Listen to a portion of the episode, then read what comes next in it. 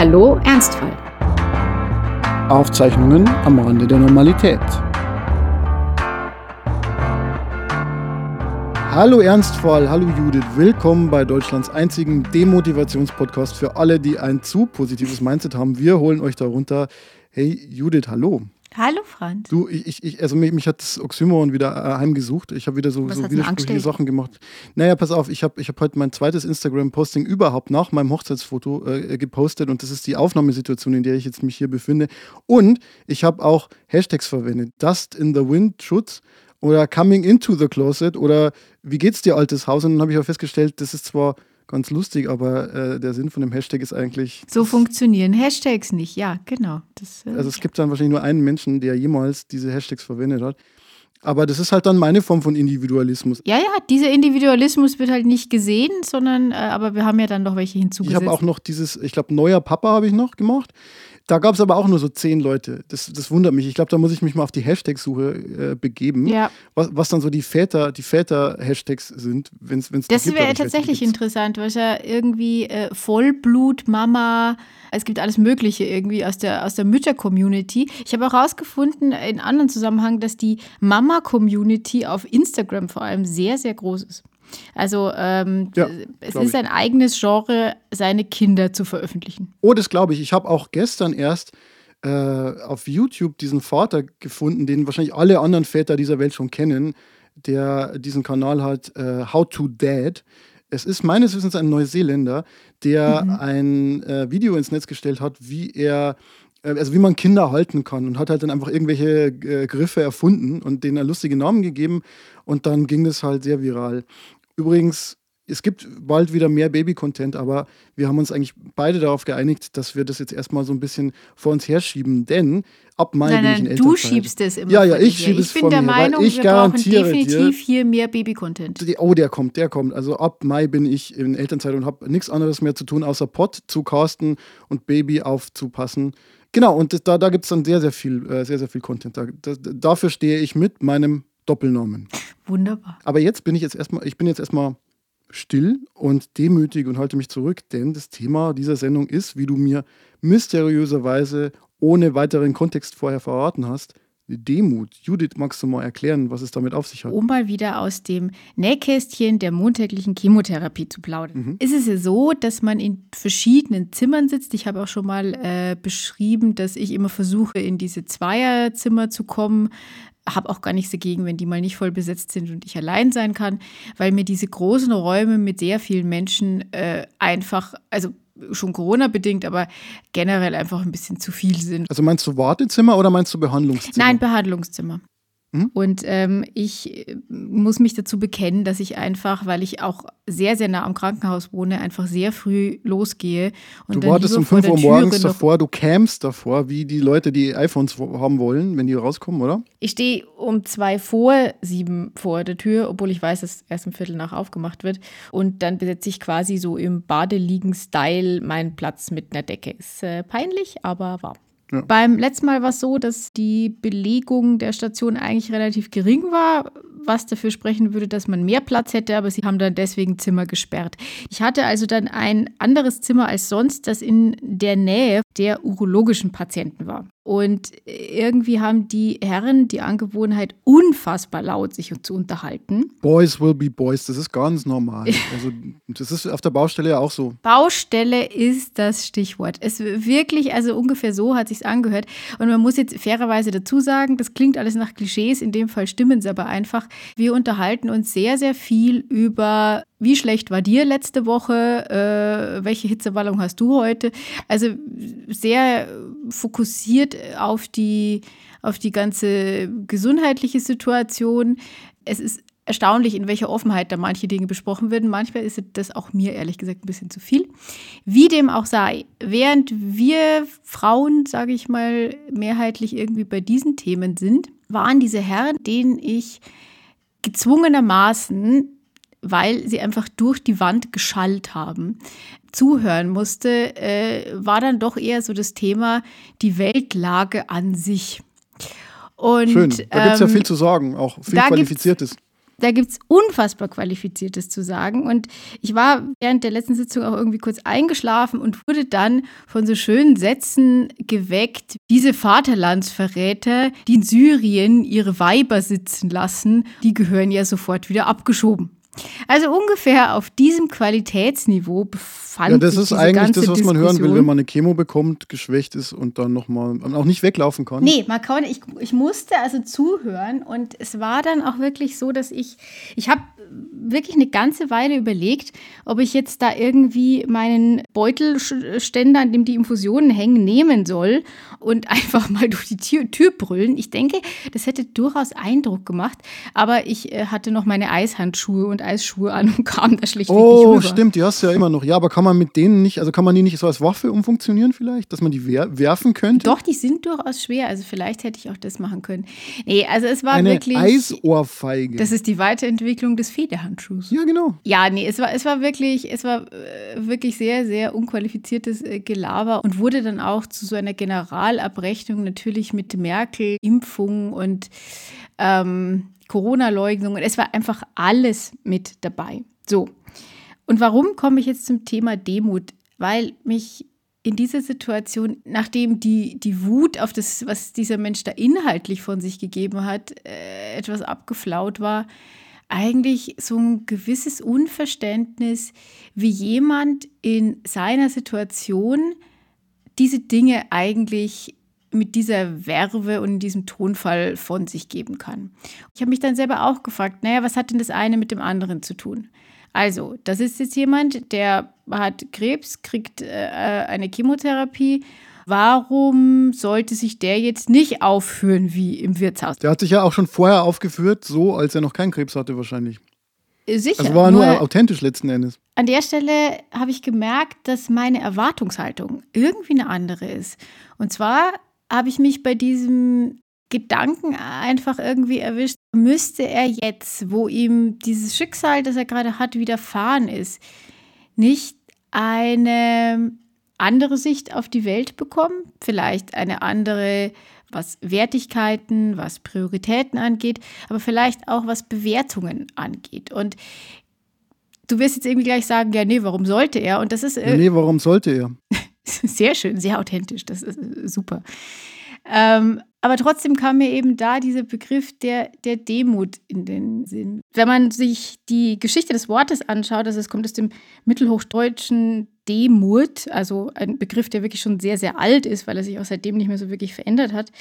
Klingt Äh, eigentlich erstmal wie das Gegenteil von Mut. Ist es das Gegenteil gewesen, etymologisch, oder einfach was ganz anderes? Es ist eine, es ist, es heißt eine, eine dienende Haltung einnehmen, war so die, war so die Grundbedeutung im Alt- und Mittel, Mittelhochdeutschen. Wenn man sich aber das Prinzip des, also das Prinzip, das dahinter steht, anschaut, das äh, gibt es schon sehr, sehr lang. Äh, bei den Römern hieß das Ganze Humilitas, aber auch bei den Griechen ähm, taucht die Idee schon auf. Bei Platon zum Beispiel äh, stand es für moralische Integrität. Aristoteles hat es in seiner nikomachischen Ethik eher in die Richtung gedreht von, von Selbstbeherrschung. Ja, der Aristoteles war ja jemand, der sehr stark so die Mitte gesucht hat. Ähm, Genau. Zwischen Extremen. Diese Mittelposition wurde dann später auch bei Xenophon und so weiter eben genau mit diesem, mit diesem Demutsbegriff in Verbi- Verbindung gebracht.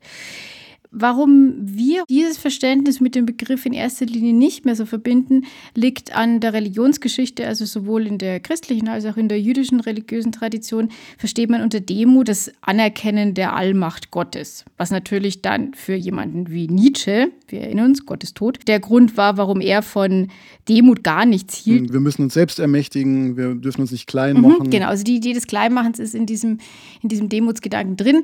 Äh, Religionswissenschaftler oder Philosophen würden dem jetzt natürlich widersprechen und würden sagen, diese Idee des Kleinmachens ist auch in der äh, religiösen Beschreibung nicht im Kern enthalten, ähm, weil eine höhere Macht anzuerkennen nicht unbedingt ein sich klein machen bedeutet. Aber ich würde mal sagen, im, im allgemeinen Sprachgebrauch ist Demut was, was mit, mit einer gewissen Form von Unterwürfigkeit zu tun hat. Ja, ich würde sagen, ich habe zum Thema Demut auch echt so eine ambivalente äh, Einstellung.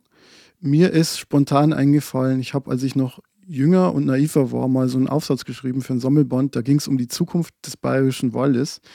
Ähm, und da habe ich versucht, so ein bisschen zu analysieren, wie diese Gegend so funktioniert, so mentalitätstechnisch. Ich komme ja daher und bin ja auch gerade hier. Ich bin äh, gerade in meinem Elternhaus. Und da ist mir aufgefallen, dass Demut äh, eine sehr äh, prägende Eigenschaft hier ist. Und da habe ich mich dann aber damals, ich habe das jetzt gerade mal rausgesucht, äh, ein bisschen aufgeregt darüber. Also Zitat.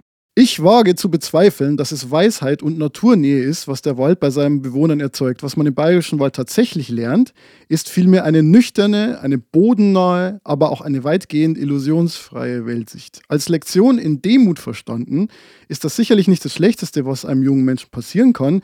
Doch hat nicht der, der sich darin fügt, sich zu fügen, seine Jugend schon ad acta gelegt. Also natürlich viel zu aufgeblasen, dieses. Also ich muss, ich muss sagen, dass du früher, dass du früher älter klangst als heute.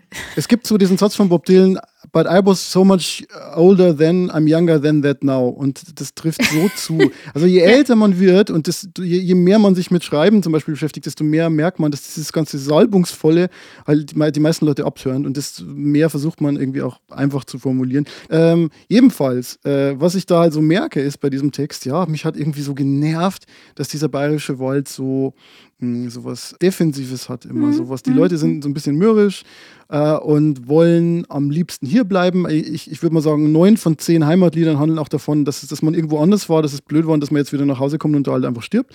Und äh, das ist halt irgendwie nie so meine Mentalität gewesen. Hat es auch was mit einem Minderwertigkeitskomplex äh, zu tun? Das kann sein. Also ähm, für die Leute, die es nicht wissen, der Bayerische Wald ist halt wirklich ähm, rechts unten in Deutschland, angrenzend an Österreich und äh, Tschechien und liegt jetzt ja äh, in der Mitte Europas, kann man sagen, aber vor gar nicht allzu langer Zeit war das der Beginn des Ostblocks.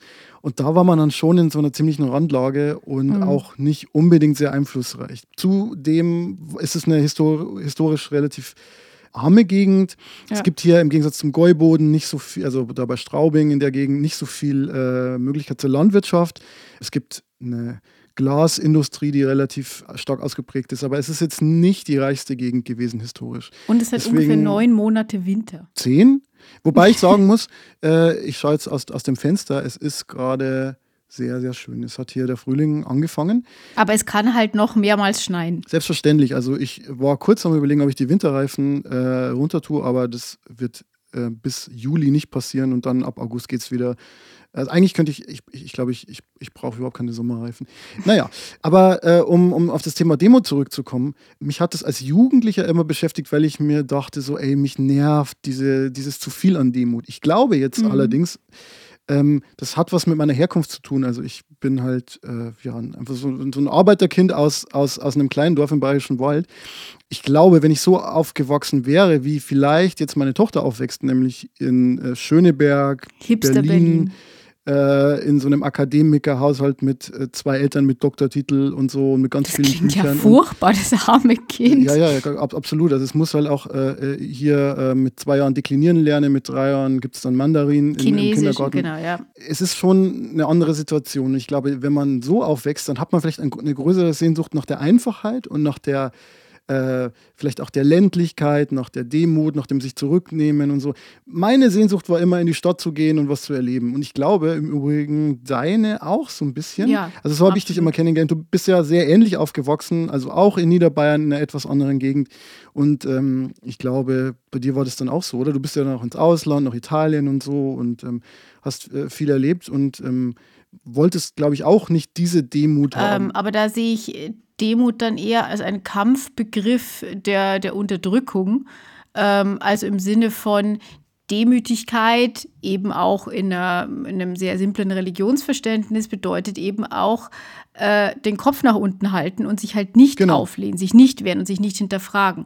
Und vielleicht wäre es an der Zeit, den Begriff der Demut aus diesem Kontext ein bisschen zu lösen und ihm wieder ein neues Verständnis zu geben, das dann eigentlich auch ein sehr modernes ist, das nämlich was mit ähm, Nachhaltigkeit und Denken an das äh, Wohl anderer Menschen und in der Diskussion über Gerechtigkeit und wie können wir gerecht leben mündet.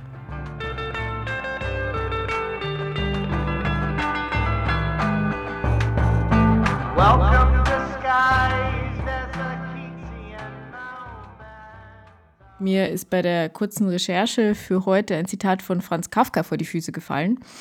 Der hat nämlich geschrieben, Die Demut gibt jedem, auch dem einsam Verzweifelten, das stärkste Verhältnis zum Mitmenschen. So, Zitat Ende. Ich glaube, das ist es halt, also diese Mitmenschlichkeit, die mir bei dem Zetern von diesem Patienten so sehr gefehlt hat und von der ich irgendwie erwartet hätte, dass seine eigene Situation genau dieses Gefühl bei ihm auslöst. Ja, da bin ich total dabei. Ähm, Im Allgemeinen äh, kann man, glaube ich, viele Tugenden ähm, gut definieren, indem man sie dann doch wie Aristoteles so als Mittelbegriff zwischen Extremen sieht. Und äh, das Extrem auf der einen Seite bei der Demut wäre so eine Selbstüberschätzung, das andere wäre so ein übertriebenes Buckeln. Ähm, und wenn man da die Mitte findet, äh, dann glaube ich, äh, kommt etwas Gutes dabei raus. Ähm, konkret denke ich mir immer, und äh, da, da muss ich jetzt auch an dein, äh, an dein Wartezimmerbeispiel denken, dass äh, es wichtig wäre, dass sich Leute zum Beispiel einbringen in die Debatten, aber dass sie nicht jede Äußerung die irgendjemand tätigt, als Aufruf zur eigenen Meinungsäußerung verstehen. Also das, was wir hier machen. Naja, aber der Punkt ist zum Beispiel jetzt der. Also ich habe ähm, versucht, meine Meinungsäußerungen darauf zu beschränken, dass ich halt bisher immer Artikel veröffentlicht habe oder Buchbeiträge oder so oder Bücher, ähm, bei denen ich äh, recherchiert habe, ähm, bis ich das Gefühl hatte, was dazu sagen zu können. Und ich habe mich immer sehr zurückgehalten ähm, bei allen Diskussionen, äh, sei es auf Twitter, sei es im privaten Bereich, wo es dann um so große Weltfragen geht. Weil ich mir immer denke, es ist ja jetzt auch nicht von Vorteil, wenn ich mich da jetzt auch noch mit meiner unqualifizierten Meinung einbringe. Ähm, Meinungsfreiheit ist ein hohes Gut. Das bedeutet aber nicht, dass jede Meinungsäußerung, die frei getätigt wird, auch einen Vorteil bringt oder die Debatte nach vorne bringt, sondern was wir im Moment sehen, ist ja eher so eine Polarisierung, äh, ein Lagerdenken und eben nicht mehr dieses, ja, ich, ich bringe mich bei den zwei, drei, vier Themen ein, bei denen ich wirklich eine Ahnung habe und versuche da eine, einen konstruktiven Beitrag zu leisten, sondern jeder kommentiert irgendwie immer alles. War das jemals anders? Das ist eine gute Frage. Also ich glaube, es gab natürlich immer die Stammtische oder in deinem Fall auch die Wartezimmer. Die gab es immer, aber es gab halt nicht diese großen Bühnen. Und jetzt sieht man es halt. Und ich glaube, Zudem, dass diese Bühnen auch dazu führen, dass sich Leute aufgefordert fühlen, ähm, Dinge zu kommentieren. Und ähm, ich muss immer aufpassen, wenn ich das sage, weil ich will nicht klingen wie jemand, der diese Äußerungen einschränken will. Also ich bin sehr froh, dass wir in einem Land mit äh, freier Meinungsäußerung leben. Ähm, aber ich denke Selbst nur, wenn die Meinung blöd ist. Vor allem dann, also das ist ja die Idee. Also ich, ich meine, äh, Meinungsfreiheit braucht es ja nur für Konstellationen, wo man Meinungen blöd findet. Wenn man Meinungen nicht blöd fände, äh, bräuchte es dieses Grundrecht überhaupt nicht. Also absolut, ja, ja. Aber wir reden ja jetzt nicht von so einer gesetzgeberischen Ebene, so nach dem Motto, man sollte das verbieten, sondern über Tugenden und über Moral. Und wenn du mich da fragst, was sollte man tun, also wie sollte man sich verhalten, damit man tugendhaft ist, dann würde ich sagen, meine Moralvorstellung sagt, es gehört zur freien Meinungsäußerung einfach auch dazu, dass man so ein Gefühl dafür bekommt, wann die eigene Meinung relevant ist. So. Und ich finde es nicht zu viel verlangt, dass man sich diese Frage stellt und dass man nicht einfach nur hinausposaunt. So.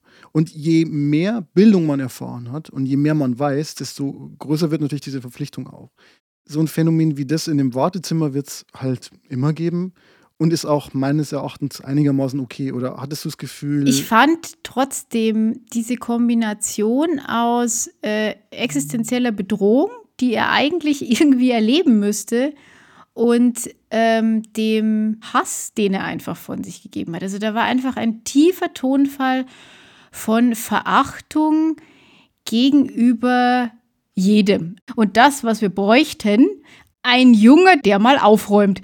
Da war ich dann, da habe ich dann tatsächlich sogar Stoiber. kurz, da habe ich dann echt kurz gelacht, weil ich dachte mal so ein junger, dynamischer, der aufräumt und zack hat's uns, genau, und zack hat's uns zurückkatapultiert in ganz andere Zeit. Kann dieser Herr Kurz aus Österreich nicht mal dieses Bayern übernehmen? Exakt das hat er vorgeschlagen. Nein. Doch. Nein. Doch. No way. Doch, hat er. Worauf ich hinaus will, für den Fall, dass es jetzt nicht schon klar geworden ist, aber ich kann es ja nochmal betonen. Erzähl mal, was ist denn Erzähl so mal, was Meinung wolltest du denn du eigentlich? Den gut oder nicht?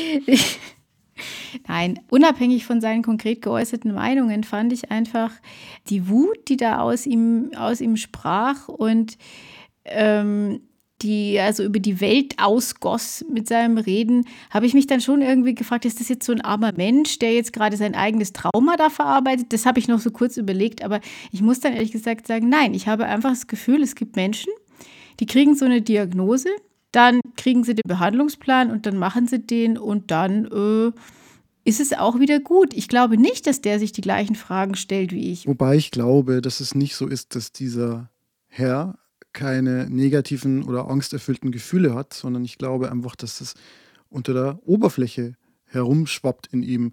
Und ich komme zu diesem Schluss auch deshalb, weil ich eine Freundin habe, die mal in der Psychoonkologie gearbeitet hat. Und die hat mir so andeutungsweise immer mal erzählt, was sie da so erlebt hat. Und es waren viele Leute da bei ihr, die halt ähm, schon etwas älter waren und die eine Krebsdiagnose hatten und die sich zum ersten Mal beschäftigen mussten mit so existenziellen Fragen und ähm, so, so, so diesem Thema, was will ich eigentlich noch im Leben und welchen Sinn hat das Ganze und so.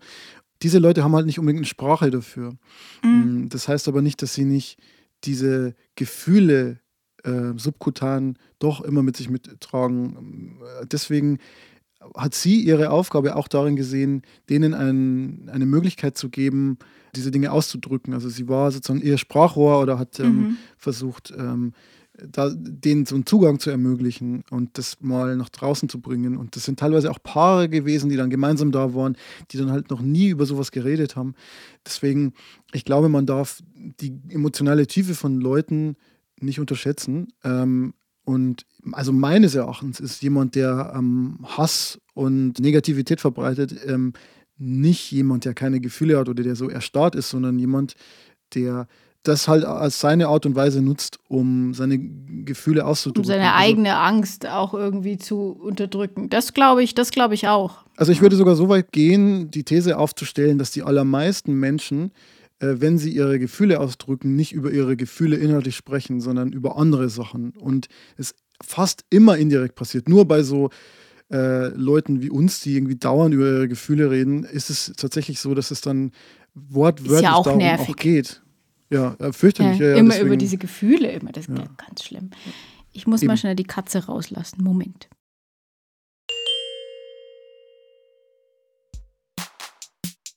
Wir müssen reden. Also, Franz und ich müssen reden. Alle zwei Wochen. Mindestens. Was dabei rauskommt, ist der Podcast, den du gerade hörst.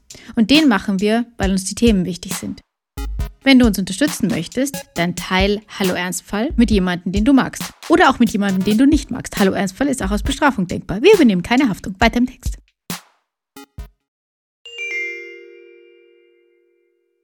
Und jetzt käme eigentlich der Praxistest Philosophie. Und ich habe sogar auf Instagram, weil ich bin ja jetzt Instagrammer, ich habe ja jetzt diesen einen Post äh, äh, schon losgelassen und da habe ich geschrieben, ich werde heute über Rawls reden, wenn mich Judith lässt. Und wir haben in ja, der Werbung gerade besprochen, dass ich dich nicht ja, lasse. Ja. Mhm. Genau. Genau, weil es sonst zu viel wird. Mhm. Ja, viel, das wird zu, Kopfzeug. Zu, zu, zu, heavy Content, absolut. Und äh, was mich aber tatsächlich mehr interessieren würde, auch in Bezug genommen auf, es ist so toll, wenn man im Podcast über Bilder redet, die die, die zuhören, nicht sehen. Ist, äh, grandios. Jedenfalls hast du ja ein Bild gepostet, in dem du quasi in einer Mischung Schaut aus Bücherregal, Abstellkammer und Tonstudio bist. Was treibst ja. du da eigentlich? Also ich bin in meinem Elternhaus, wie gesagt, äh, hier im Bayerischen Wald. Äh, und ja, das ist ein Haus, in dem haben früher mal zehn oder elf Leute gewohnt und jetzt wohnt da meine Mama ganz alleine. Und deswegen komme ich hin und wieder vorbei und räume so ein bisschen auf. Du bist natürlich brav getestet. Ich bin getestet, ich bin negativ, ähm, was auch gut ist, weil wir uns morgen ja sehen, zwar mit Abstand äh, und Maske, aber trotzdem ist es und besser, draußen. wenn man auch noch einen ja. Test macht. Ja, und draußen natürlich, genau. Und äh, ja, räume ein bisschen auf. Äh, letztes Jahr ist ja mein Vater gestorben und da sind noch ein paar Sachen da, aber es gibt von sehr vielen Generationen von Menschen, es hat ja hier so die ganze Großfamilie mal gewohnt, sehr viele Sachen. Und jetzt bin ich gerade in einer Abstellkammer. Ich habe das gepostet. Das ist so ein Bücherschrank, der in die Wand eingelassen ist, was natürlich sehr, sehr cool ist, weil man da schön podcasten kann. Man kann das nämlich dann so. Dafür wurde abdämmen. er 1912 gebaut. Genau. Damit du 100 Jahre später und mehr. Genau, ja, und, und vor allem, also es, es liegen hier so Sachen rum, wo man sich eigentlich gedacht hätte, ja, die sollte man längst schon mal wegschmeißen, zum Beispiel so Schaumstoff. Und jetzt ist natürlich super perfektes Dämmmaterial und ähm, alte Kissen hier, Bücher, ist perfekt eigentlich. Kann alles wieder brauchen. Ja, zum Beispiel schaue ich jetzt hier auf dem Bücherregal, da ist die Heilige Schrift des Neuen Bundes, dann Stephen King S, dann sehr viele, sehr viele Konsalik. Kennst du die noch? So Konsalik-Bücher. Äh, und ähm, Bei mir ist das noch ein Begriff, ja. Dann hier äh, Ludwig Ganghofer, gesammelte Schriften. Das klingt nach einem ähm, bayerischen Nationaldichter. Ich muss es aber ja. mal nachschauen. Nicht, dass es irgend so ein äh, keine Ahnung, muss man, muss man mal rausfinden. Und äh, ganz interessant, jetzt, wenn ich nach links schaue, hier zwei Gemälde, nein, drei Gemälde. Einerseits ein äh, 21 zu 9 formatiges Bild von, ich glaube, Monte Carlo. Von meiner Oma, die war da nämlich, weil deswegen glaube ich, ist es Monte Carlo. Also es sieht so ein bisschen aus wie das. Ähm, Was, deine dann, Oma war in Monte Carlo? Das war eine coole Oma. Deswegen ist meine Tochter auch mit zweiten Namen noch dieser Oma benannt, weil die so cool war. Ja, ja, ja, ja. War deine Oma nicht in Monte Carlo? Jetzt meines Wissens nach nett. Eine Oma war äh, tatsächlich auf sehr vielen äh, Pilgerfahrten. Nach dem Tod ihres Mannes äh, hat die nämlich sich einem, äh, wie wir es gerne nennen, religiösen Wahn hingegeben und äh, hat dann immer. wie wir es gerne nennen. Und, Deine Familie oder Ja, wer? meine Familie. Und äh, ich, kennst du noch diese, diese Plastikflaschen ja, in Form einer Madonna? Genau, ja. ja also, das müssen wir jetzt dem atheistischen Teil des Publikums ein bisschen erklären. Genau, der, der also, Katholizismus ähm, hat ja im Gegensatz zum Protestantismus den unglaublichen Vorteil, dass wenn man sich gerade mal mit Gott nicht versteht, man noch eine ganze Reihe an Heiligen und natürlich der Mutter Gottes hat, um seine Sorgen dort loszuwerden. Genau, und super, super Überleitung, denn neben dem Bild von Monte Carlo ist natürlich auch noch ein Gemälde von der heiligen Jungfrau, Gottesmutter Maria, mit Jesus und mehreren anderen kleinen Babys, so Ersatz- oder Zusatzbabys. Vielleicht sind es die Jünger, die Jesus aber dann erst später kennenlernt, die aber schon mal aber die in der Kita schon mal äh, alle zusammen so äh, im Sand gewühlt haben. Hm? Exakt, exakt. Es ja, ist ja total wichtig, dass Kinder Kontakt haben mit anderen Kindern. Selbst gilt selbst für Jesus. Johannes, hör auf, die Leute im Sand zu taufen. Ja. Petrus, geh weg von dem See, du darfst jetzt noch nicht fischen. Sowas in der Art, ja. ja. Stell dir mal vor, so ein kleines Kind das stellt sich hin und sagt, ich bin Menschenfisch. Da kriegst du doch die Krise, das ist ja voll gruselig. Würde diese Krise auch bekommen, wenn es ein Erwachsener sagen würde. Ähm, Ah, genau, und direkt neben der Gottesmutter dann ein Gemälde, das, äh, ich, ich weiß nicht, ich habe das schon tausendmal gesehen. Das ist so ein Standardgemälde, das man wahrscheinlich beim Neckermann-Katalog kaufen konnte. Neckermann. Ähm, mit so einer ja, ganz ehrlich, äh, oder Otto. Quelle. Und, und, und das ist so ein, so ein Gemälde von so, von so einer dunkelhaarigen Frau mit einem sehr großen Ausschnitt. Und, Maria ähm, Magdalena. Vielleicht ist es so. Also es ist äh, insgesamt halt die ganze Bandbreite des Lebens hier in dieser Abstellkammer. Das ist so ein moderner Buchtitel für einen Roman. Franz, die der die ganze Bandbreite des Lebens in einer Abstellkammer sah und aus dem Fenster stieg oder sowas. Äh, möglich, möglich ist es. Man könnte hier auch aus dem Fenster steigen, denn es ist Erdgeschoss. Ja, und ähm, da draußen ist der Garten. Sehr schön hier. Falls jemand noch ein altes Bügelbrett äh, so mit, mit, mit so 90er-Jahre-Muster äh, braucht, also ihr wisst, wo ihr mich findet. Es gibt das Bügelbrett gegen eine geringe Abholgebühr zu erwerben bei mir. Mhm, ja, doch. Aber äh, man muss ja eigentlich sagen, dass genau die Idee von, man muss alles aufheben, gar nicht so deine ist. Also äh, ich kann mich an deinen Einzug in unsere WG damals noch erinnern, wo du sehr, sehr stolz drauf warst, dass dein Billy Ikea-Regal, äh, so jetzt haben wir ja alle mal besessen, einfach leer war und du hast es dann irgendwann Ach, bestückt mit einem Hammer und einem Stift. Das war aber dann schon Provokation. Das, das war, meiste, ich, was du klar glaube, gemacht das, hast, war Provokation.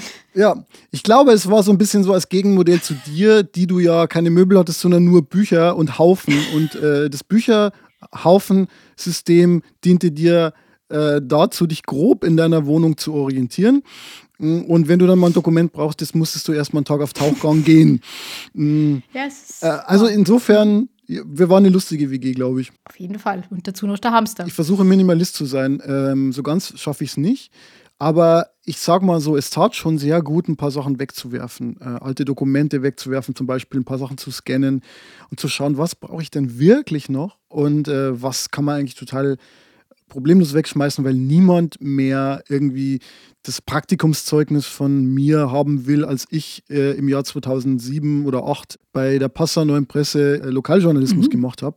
Insofern, das, das tut einfach gut, weniger Ballast zu haben. Und mein Plan ist ja äh, letzten Endes immer weniger zu besitzen, je älter ich werde, weil ich es auch eigentlich als äh, Belastung für die anderen empfinde, wenn man dann so viel übrig lässt, was man dann irgendwie sortieren muss. Weil andere Menschen haben dann ja immer so das Gefühl, sie dürfen das nicht wegwerfen, weil es so heilig ist und so weiter. Deswegen mache ich das selber. Ich war aber immer schon ganz gut darin. Ich weiß zum Beispiel noch, als ich im Zivildienst war, war ich äh, in der Verwaltung des Nationalparks Bayerischer Wald. Ja? Und da habe ich mal die Aufgabe bekommen, von meinem Chef alte Wald- und Wiesen- und äh, Tierdias zu sortieren und nur die wichtigsten zu behalten. Waren da Orte dabei? Da waren bestimmt Otter dabei. Ähm, ähm, oh, ja, ja, ja. Und dann hat er mich einen Tag in diesem Raum gelassen und dann habe ich halt, ich sag mal 95 Prozent einfach in die Tonne gekloppt und er war einfach zwei, drei Tage lang komplett zerstört innerlich, weil er meinte, Franz, das kannst du doch nicht machen. Da waren noch so schöne Sachen. Und ich habe gesagt, so ja, es sind vielleicht schöne Sachen dabei, aber das braucht doch niemand mehr.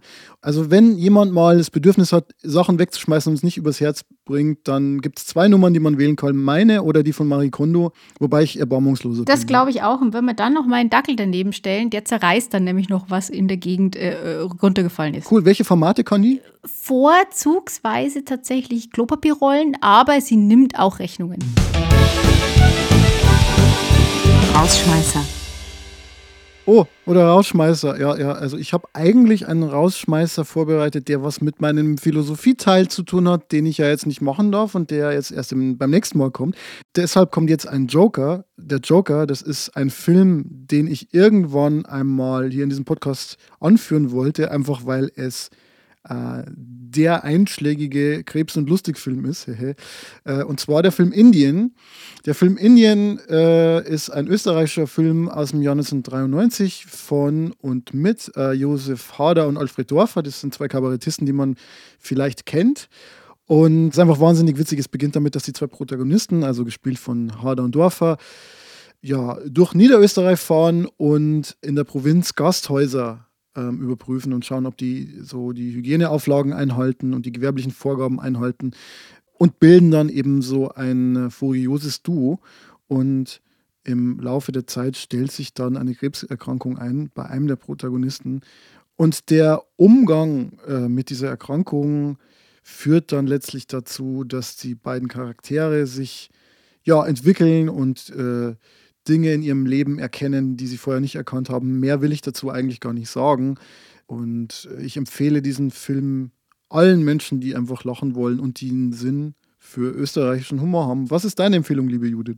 Ein Theaterstück äh, mit dem schönen Titel Demut vor deinen Taten, Baby. Ein Stück von Laura Naumann. Äh, ich fand den Titel dieses Stücks einfach schon immer wahnsinnig äh, toll. Das finde ich einer der besten Theaterstücktitel, die es überhaupt gibt dieser Tipp ist insofern gedacht, wenn irgendwann mal die Theater wieder öffnen und dieses Stück, das immer wieder auch gespielt wird, ähm, Uraufführung war 2012, also noch gar nicht so alt, sollte man sich das vielleicht mal äh, zu Gemüte führen. Ganz kurz, worum es geht. Es wird auf einer Damentoilette auf einem Flughafen ein herrenloser Koffer gefunden und äh, wir kennen das alle. Das bedeutet dann, es gibt eine Alarmwarnung, Terror, genau, äh, die große Angst. Und auf diesen drei Toiletten, die auf dieser äh, äh Damentoilette eben sind, sitzen drei Frauen, die dort dann die Angst ihres Lebens ausstehen. Der Koffer äh, erweist sich als völlig harmlos, aber was die drei in dieser Zeit erleben, ist eben große Angst und dann aber auch das unglaubliche Gefühl der Erleichterung. Und ähm, auf einmal sind alle Krisen, Depressionen und so weiter wie weggefegt über diesen Zustand, dass man eben doch überlebt hat. Und sie sind von diesem Gefühl so begeistert, dass sie denken, dieses Gefühl müssen auch andere entwickeln. Also sie überfallen Diskos und Supermärkte und ähm, lösen das dann auf und äh, beglücken so die Menschheit damit, dass sie plötzlich aus ihren vermeintlichen Problemen heraus wie Phönix aus der Asche erstehen und verstehen, dass ihr Leben doch eigentlich ganz gut ist. Die Regierung wird dann auf äh, dieses Thema aufmerksam, äh, schreitet aber nicht ein, sondern kauft dieses Konzept auch noch und die drei expandieren. Und wie es dann weitergeht, verrate ich jetzt nicht.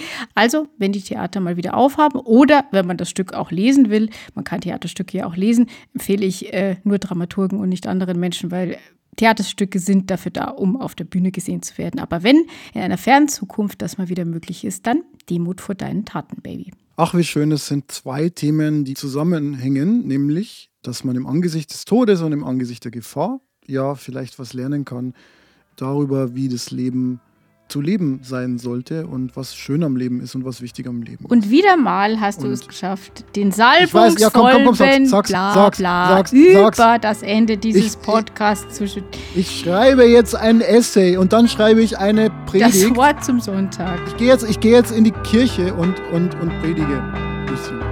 Da wünsche ich dir ganz viel Spaß dabei. Räum noch schön auf. Liebe Brüder und Schwestern, In diesem Sinne, tschüss. ciao.